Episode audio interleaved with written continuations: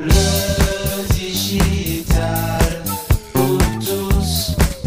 Ça ne t'a pas échappé, la consommation de produits numériques explose depuis de nombreuses années. Et avec toutes ces nouveautés technologiques, la tentation est grande de changer régulièrement de téléphone, de changer d'ordinateur, de tablette avec la folle envie d'acheter un modèle tout neuf. Mais ça ne t'a pas échappé aussi que toute une chaîne de valeur s'est mise en place pour racheter et récupérer les objets numériques dont certains ne veulent plus pour les remettre en état, en bon état afin de les reproposer à la vente à celles et ceux qui ne recherchent pas le modèle dernier cri, parfois hors de prix, mais qui cherchent au contraire la bonne affaire avec un bon rapport qualité-prix. On appelle ça le refurb, oui, le reconditionnement. Et c'est un business très rentable qui, selon certains, serait en plus plutôt vertueux en matière de bilan carbone. Pour mieux comprendre ce que ça change pour de vrai de reconditionner nos devices, l'invité du podcast est aujourd'hui Mohamed Sefan, le CEO et le fondateur des artisans du mobile devenus All-in. Bonjour Mohamed. Bonjour PPC. Mohamed, on va démarrer avec une première question pour toi. Est-ce que tu peux nous donner un petit peu un aperçu de ce qu'est ce marché du refurb, du reconditionnement des devices? Alors effectivement, c'est un marché qui a commencé, euh, en tous les cas, à bien exploser depuis 2015. Donc en fait, c'est tout le fait de ne plus acheter un téléphone neuf, mais d'acheter soit un téléphone d'occasion qui est terminé, euh, qui a appartenu à un ancien propriétaire, soit un smartphone reconditionné qui a été euh, remis à neuf par une entreprise spécialisée. Et aujourd'hui, c'est un marché qui fonctionne plutôt très très bien, euh, puisque pour la petite histoire, on a une personne sur trois qui aujourd'hui achète un smartphone reconditionné sur le marché, soit auprès de boutiques directement, soit auprès de marketplace ou de magasins spécialisés. En termes d'enjeux, c'est-à-dire que ben voilà, ça, se passe comment dans la chaîne de valeur? Il faut penser à quoi? Parce que bon, il faut récupérer les smartphones, euh, les reconditionner. Ça veut dire quoi reconditionner un smartphone? C'est quoi les enjeux derrière ça? Aujourd'hui, pour récupérer les smartphones, la plupart des smartphones sont récupérés auprès de particuliers. Vous devez tous le voir quand vous allez chez votre opérateur, par exemple, il vous propose de racheter votre ancien téléphone. Euh, ce téléphone-là, il repart, c'est des reconditionneurs, c'est soit c'est directement à des particuliers, euh, soit des entreprises qui revendent leur flotte. Euh, la chaîne, donc là, tout commence par là, c'est-à-dire qu'on va récupérer un, smartphone qui a déjà une vie. On va commencer à, l'auditer. Donc l'auditer, ça veut dire effectivement faire un état général du smartphone. quels sont les éléments qui sont cassés? Est-ce que la batterie est fonctionnelle? Est-ce que l'appareil photo est fonctionnel? Donc il y a toute une batterie test pour vérifier que toutes les capacités et, tous les composants du smartphone fonctionnent. On va vérifier si euh, c'est un smartphone euh, qui n'a pas été volé, par exemple, euh, via, nos bases de données. Et puis, à, la suite de ça, on va pouvoir remplacer les pièces défectueuses, le désinfecter, le remettre à zéro, le remettre dans une boîte et le remettre avec des accessoires pour ensuite le revendre encore une fois, c'est complètement vertueux, c'est ce que tu disais, soit en boutique chez les opérateurs, par exemple, ou soit sur des marketplaces, ou soit des entreprises, parce que les entreprises achètent de plus en plus de, de smartphones reconditionnés. Je pense qu'on pourra en parler juste après, mais par exemple, on a la loi AGEC, euh, par exemple, pour les collectivités, euh, qui, qui le, texte dit qu'une collectivité doit consommer 20% de, de, terminaux, enfin de matériel tout du moins reconditionné. Et là, ce n'est pas que du smartphone, c'est aussi du PC, par exemple. S'ils ne respectent pas cet engagement-là, c'est quoi? Ce sont des taxes supplémentaires C'est ça, exactement. Ça marche comment Exactement. En fait, le texte de loi qui est rentré en vigueur en janvier, donc ça va bientôt faire un an, enfin qui a été annoncé en mars, mais qui était dans l'application rétroactive, ils sont exposés à une amende et, on le voit, nous on a la chance de travailler avec pas mal de collectivités, on le voit qui respectent en tous les cas euh, cela de plus en plus et, partout en France, mais, dans l'idée effectivement, c'est, cette loi en tous les cas demande à, ce que soit respecté 20%. Alors pour être même plus précis, euh, c'est 20% de, smartphones reconditionnés ou alors 20% des smartphones qui sont euh, qui sont utilisés avec des composants en tous les cas qui ont une première vie. Donc ça veut dire qu'on peut imaginer que demain ça pousse les constructeurs à mettre des, des, des, des matériaux recyclés éco-conçus sur, euh, sur leur smartphone. Alors justement, là, tu ouvres la, voie sur euh, la réparabilité, c'est ça, des devices. C'est pas toujours très facile de réparer en fait un, smartphone parce que c'est très précis, très pointu, des trucs sont presque collés. Euh, il y a eu des progrès de la part des, constructeurs là-dessus ou pas? Alors pas du tout, pas tellement. Alors là, ça, bouge un petit peu. Euh, on, va pouvoir en parler, mais effectivement, les téléphones sont de moins en moins réparables. alors PPC pour être complètement transparent, il y a même deux enjeux. C'est même pas qu'une question de réparabilité, c'est aussi une question d'accès au pied détaché et d'accès au manuel de réparation. Pour la partie réparabilité, c'est ce que tu disais. Euh, aujourd'hui, vous prenez un iPad, par exemple, euh, il y a très peu de vie, c'est-à-dire que la vitre est collée, euh, la batterie est collée, c'est-à-dire qu'aujourd'hui, un particulier chez lui ne peut plus réparer son, iPad, par exemple, sans, prendre, sans prendre de risques. Il y a aussi la difficulté, c'est d'avoir accès aux pièces détachées et aussi le prix de ces pièces détachées. C'est-à-dire qu'aujourd'hui, on va avoir des pièces détachées qui valent plus cher, parfois pour certains modèles, plus cher que le prix du smartphone sur le prix de l'occasion aujourd'hui mais effectivement, c'est de plus en plus compliqué euh, de réparer un smartphone. On, le voyait il y a quelques années, par exemple, quand j'avais mon Samsung Galaxy S4 que je voulais changer la batterie, ben, je pouvais le faire tout seul. Euh, maintenant, je vais prendre mon Galaxy S20. Euh, si je veux changer la batterie, ben, je suis obligé de chauffer le contour avec une machine spécialisée, utiliser des gants, avoir une certaine capacité technique à le faire. La batterie est collée, donc c'est d'autant plus dangereux de le faire faire par un particulier.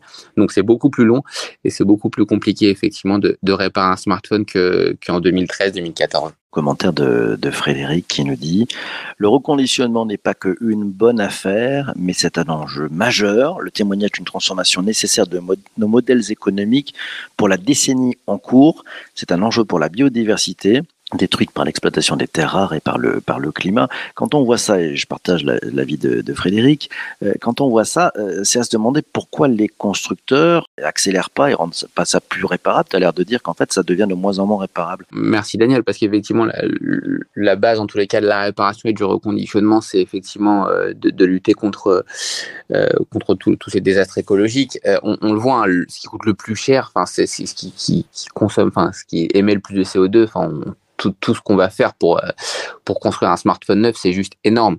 Euh, et, Frédéric, tu disais sur la partie modèle économique, c'est, on est en plein dans le thème PPC, c'est qu'avec la rupture des composants aujourd'hui, euh, de toute façon, on est d'autant plus obligé de se, de se tourner vers le smartphone reconditionné ou d'occasion.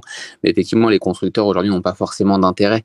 En, tous les cas, pour certains, j'espère et j'ose espérer, en tous les cas, avec les premières annonces que ça va changer, on voit Apple qui va donner accès aux pieds détachés directement depuis son site, qui a commencé là, qui commence aux États-Unis au premier trimestre 2022 pour euh, euh, donner accès aux pieds détachés, euh, bah, ils n'ont pas forcément intérêt. Ça reste, on, est dans le renouvellement, c'est-à-dire que quand on va avoir des constructeurs qui sortent des smartphones tous les ans, tous les six mois, tous les sept mois ou, très rapidement, le but c'est d'en revendre des nouveaux. C'est pas forcément de reconditionner et de revendre l'ancien, puisque c'est pas eux qui vont tenir, qui vont avoir cette, cette chaîne de valeur pour pour gagner de l'argent. C'est-à-dire qu'aujourd'hui le marché est tenu par des par d'autres acteurs qui vont reconditionner et pas par le constructeur. Le constructeur a tout intérêt à vous dire voilà, ben, rachète-en un nouveau parce que voilà, ça fait un an que j'ai pas gagné d'argent avec toi vu que ça fait un an que tu n'as pas renouvelé ton smartphone.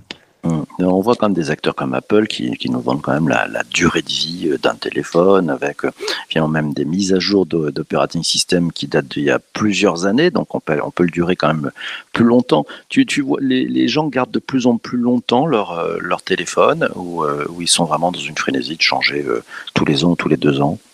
Non, ça, pour le coup, ça n'a pas beaucoup changé. On reste quand même sur, on reste quand même que soit en entreprise euh, ou, en particulier à titre personnel, par exemple, on, va quand même rester sur des sur des cycles qui sont plutôt de deux ans pour changer euh, pour changer son smartphone. On va, ça reste quand même assez rare. Il y en a quand même pas mal, mais ça reste assez rare euh, le fait de changer son smartphone tous les ans. Et on le voit encore aujourd'hui quand un opérateur même si aujourd'hui les smartphones sont moins corrélés au forfait, on le voit très bien, les forfaits sont souvent de 24 mois, par exemple avec des engagements tous les cas de 24 mois, même si effectivement il y a de moins en moins d'engagements sur les smartphones, on voit que ce qui est mis en avant par les, par les opérateurs, c'est souvent les engagements 24 mois, que ce soit pour l'entreprise ou pour euh, les collectivités ou pour, ou pour les, les particuliers. Il y a pas, tu n'as pas de grosse rupture technologique, on parlait d'Apple, entre le 12 Pro Max et le 13 Pro Max, tu n'as pas une rupture technologique qui est énorme. Tu vas, tu, on, on prend l'iPhone 6S euh, ou 7 ou 8 ou 10, là effectivement tu vas avoir une grosse différence avec le, les nouveaux modèles qui sont sortis mais, euh, mais tu ne l'auras pas forcément avec les modèles qui sont sortis un an ou deux ans avant. Donc il y a moins forcément de raisons de, de changer en tous les cas. Donc ils intègrent déjà ces, ces 24 mois de changement. Euh, on va prendre la question de, de Laura qui te demande si le device n'est pas réparable, est-ce que vous pouvez quand même utiliser des pièces?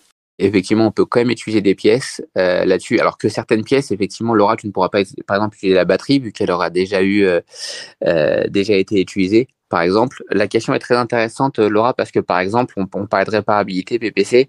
Euh, il n'y a pas longtemps, si vous avez suivi un peu sur la presse, euh, il y a eu un, un mini scandale, j'allais dire, avec Apple, puisqu'on ne pouvait pas, par exemple, prendre, euh, changer un écran de 13, euh, d'inverser les écrans, par exemple, avec une pièce neuve Apple mettait ça un peu sur la question de sécurité. Bon, ils sont revenus en arrière, mais effectivement, c'est possible euh, d'utiliser des pièces d'un smartphone qui n'est pas utilisé. Mais encore une fois, il faut y faire très attention parce que c'est des pièces qui ont déjà eu une vie. Donc, faire attention qu'ils ne soient pas oxydés, c'est-à-dire qu'ils n'aient pas eu de contact avec un liquide, par exemple, durant leur durée de vie. Et on ne peut utiliser que certaines parties de cela, par exemple, notamment pas la batterie pour le coup. Alors, je vais rebondir sur la, la, un autre propos de Frédéric. Euh, il nous dit qu'il faudrait que les constructeurs changent leur modèle et peut-être aller vers une économie de l'usage et non celle de la propriété avec une obsolescence programmée. Bon, c'est pas bon pour ton business, ça, si on change de, de, modèle et que tout le monde finalement est dans, dans une logique locative. Non, ça ben, continue. Au contraire, ça, ça va le continuer euh, très très bien. Ben, nous, nous, on est plutôt effectivement dans un modèle vertueux, donc dans un modèle, euh, comme dit Frédéric, de l'usage, donc as a service que nous on appelle. Euh, nous, on est plus dans ce modèle-là parce qu'on veut vraiment avoir une, virtuosité en tous les cas dans notre, dans, dans, dans, notre business, que ce soit pour le nôtre ou pour les acteurs de notre marché. Moi, je fais partie d'associations comme Refas, par exemple, ou Aircube, où on lutte justement pour la réparabilité euh, et, pour, et pour ne pas gâcher notamment nos ressources en, fabriquant toujours plus de smartphones neufs. Mais effectivement, aujourd'hui, on le voit, euh, et c'est ce qu'il faudrait, hein, nous, c'est ce qu'on pense en tous les cas, euh, d'être sur du as a service, de gérer effectivement la durée de vie et la fin de vie. Et aujourd'hui, on le voit, Frédéric, ce n'est pas que moi qui le dis, hein, même si ça fait des années qu'on le dit sur notre chez Olin, mais c'est plutôt sur la partie, aujourd'hui, on voit des opérateurs, des, si vous allez, j'étais sur le site de CrossCall hier soir, et on voit même sur du reconditionné, ils vendent du reconditionné sur leur site aujourd'hui. On le voit, voilà, c'est soit de, le Crosscall Core X3 par exemple, soit 299 euros, soit 16,99 euros par mois et par appareil. Moi, je pense qu'aujourd'hui, c'est mieux. Je pense qu'on va de plus en plus là-dessus. Je pense que les opérateurs, euh, notamment grand public, euh, qu'on connaît tous, les quatre opérateurs historiques, vont de plus en plus là-dessus. Je pense que c'est le plus vertueux. Pourquoi? Euh, Parce qu'aujourd'hui, effectivement, un smartphone, quand il est bien reconditionné, on peut le garder 4, 5, 6 ans. On va avoir aujourd'hui des iPhone 8 qui sont sur le marché. Donc voilà, même si aujourd'hui, un, un, particulier avoir ce téléphone qui, qui, lui, qui, voilà, il a pris 24 mois de, de, location, on peut le reconditionner, on peut le remettre à disposition, euh, ce que nous on fait et qui marche plutôt, euh, plutôt très bien en tous les cas, que ce soit sur la partie qualitative, parce qu'aujourd'hui la seule peur qu'ont les, les, les, particuliers aujourd'hui, euh, et ils ont raison pour ça, ils ont raison, euh, tous les acteurs ne sont pas sérieux, c'est effectivement la qualité euh, des produits qu'on récupère. Donc on dit un produit qui a déjà eu 24 mois, euh, est-ce qu'il est viable encore après? C'est en tous les cas un des premiers freins qu'on a à utiliser du reconditionné aujourd'hui. Question d'Isabelle. Justement, en parlant de, sécurité, quid des devices d'entreprise, des smartphones d'entreprise qui détiennent des données ultra sensibles et sont plutôt voués à être détruits par sécurité? Il y, a un traitement spécial pour les, les smartphones d'entreprise? Vous faites comment? Merci Isabelle pour la question, euh, hyper intéressante. Nous on le fait au quotidien. Et alors il y a pas mal de logiciels qui existent, euh, notamment Blanco, Pikasoft, etc., etc., qui sont certifiés, notamment Blanco, pour faire un écrasement des données certifiées. C'est-à-dire que il est possible aujourd'hui, et c'est obligatoire en tous les cas pour les collectivités, il y a la fameuse RGPD, dès qu'on récupère un smartphone, on doit l'écraser de façon certifiée. Et ça, ça fait des logiciels où on émet un certificat à, l'entreprise pour lui signifier que cela a bien été écrasé. Et aujourd'hui, effectivement, c'est très important. Il y a eu quelques scandales par le passé avec certains acteurs qui, qui se retrouvaient avec des téléphones sur le marché où il y avait encore les données de l'ancien utilisateur.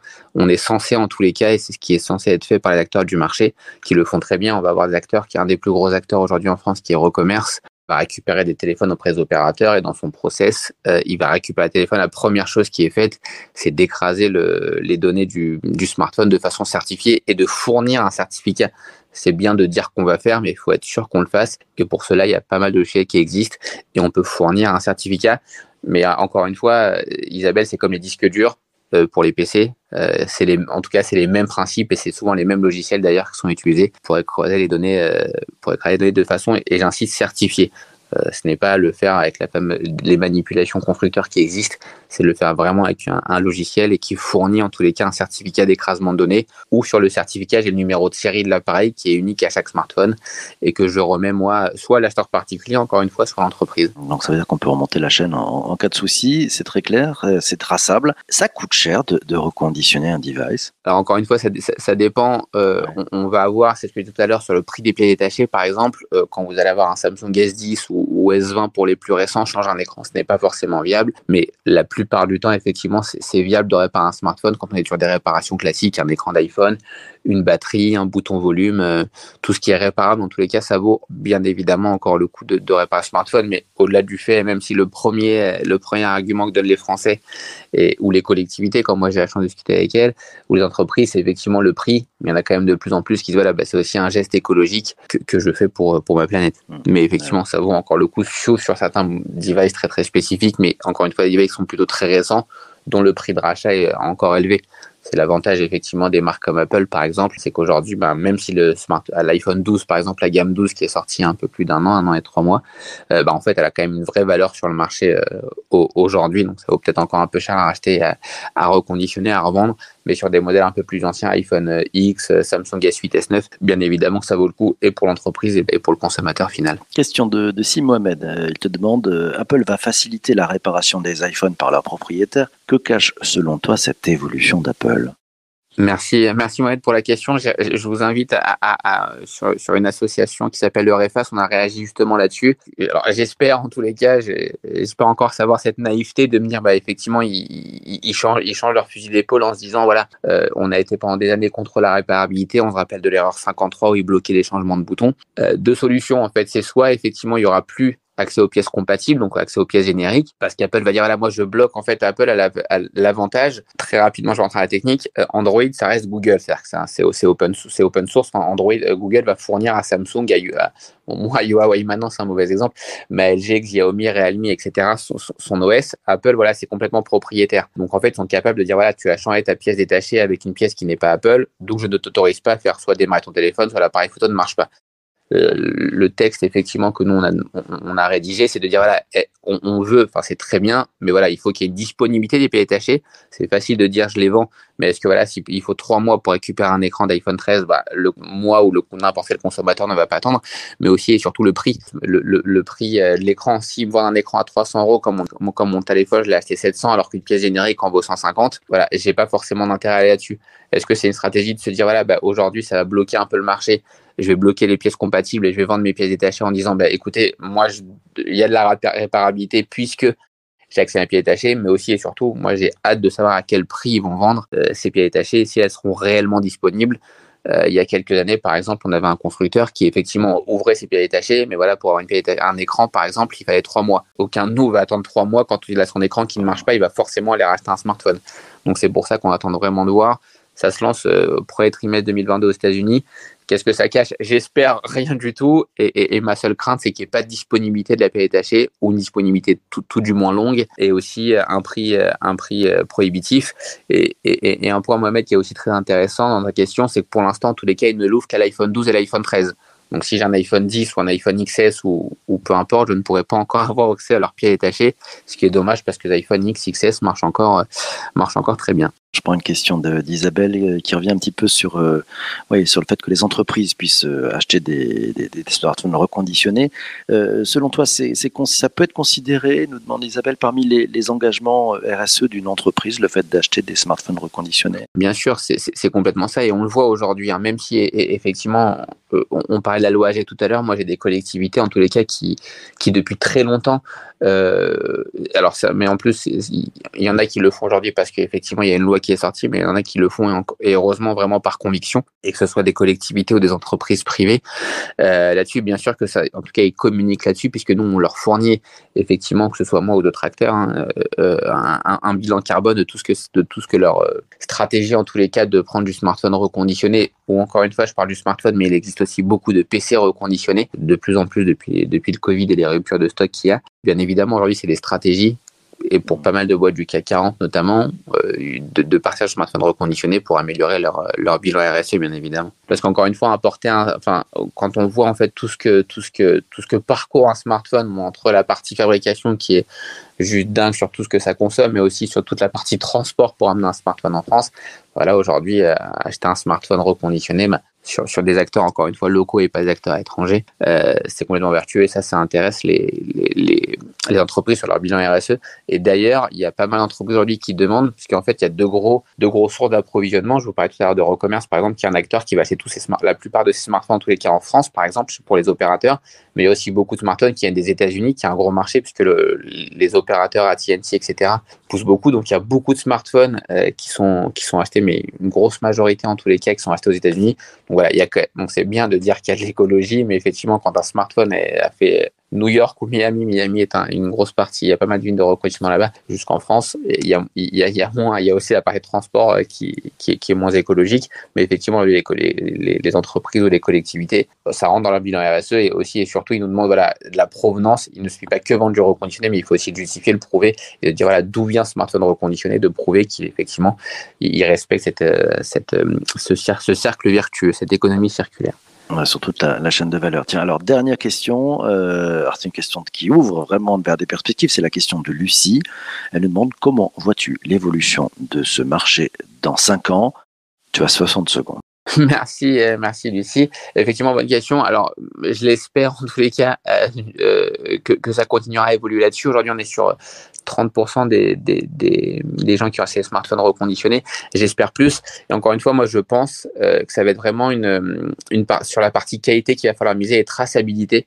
Euh, Aujourd'hui, on a beaucoup d'acteurs qui se lancent où il n'y a pas forcément de traçabilité, pas forcément euh, qui sont pas spécialisés là-dedans, parce qu'aujourd'hui, la première peur des particuliers ou des consommateurs, c'est de dire voilà, bah, je vais avoir un smartphone, est-ce qu'il a bien été reconditionné? Est-ce que si j'ai une garantie, je vais pouvoir euh, appeler quelqu'un? Est-ce que ça sera pris en charge, etc. Dans cinq ans, si le marché continue comme il est, avec les acteurs qu'on a, je pense qu'il continuera à bien fonctionner. La seule crainte que j'ai, c'est si on n'arrive pas à enlever ce frein, puisqu'il y aura beaucoup d'acteurs qui seront lancés, qui ne seront pas forcément issus de ce milieu et qui ne seront pas complètement transparents et qui ne feront pas ça vraiment avec des convictions, en tous les cas écologiques, mais que économiques. J'ai peur effectivement qu'il y ait trop de Français qui soient déçus des smartphones reconditionnés qu'ils ont achetés, parce qu'il y en a encore beaucoup, puisque le reconditionneur qu'ils ont choisi était certes moins cher que les autres, mais parce que c'est normal, parce qu'ils ne respectaient pas forcément euh, tout le process de qualité de traçabilité comme on le fait les acteurs français aujourd'hui euh, sur le marché.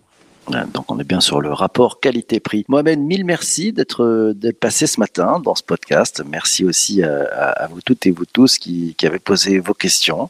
C'est comme ça que ça se passe chaque matin. Toi qui as écouté cet épisode du podcast sur une plateforme de balado-diffusion, de, de, oui, une plateforme classique d'audio à la demande, merci d'être arrivé jusqu'ici. Ça fait du bien au taux de complétion. Voilà, tu peux aller, si tu souhaites encourager ce podcast, mettre quelques étoiles sur Apple Podcast, euh, un commentaire sympathique, ça fait toujours du bien. Demain matin, on se retrouvera potrons minés à 7h30. Oh, savoir poser les bonnes questions, ça change quoi? Oui, tu sais, dans la vie, il y a ceux qui parlent et il y a ceux qui savent poser les bonnes questions et qui savent écouter. Ben, pour bien comprendre comment ça fonctionne, L'invité du podcast sera Lucie Léger. Tu sais, notre coach professionnel d'équipe. Elle va venir nous livrer ses secrets pour poser les bonnes questions.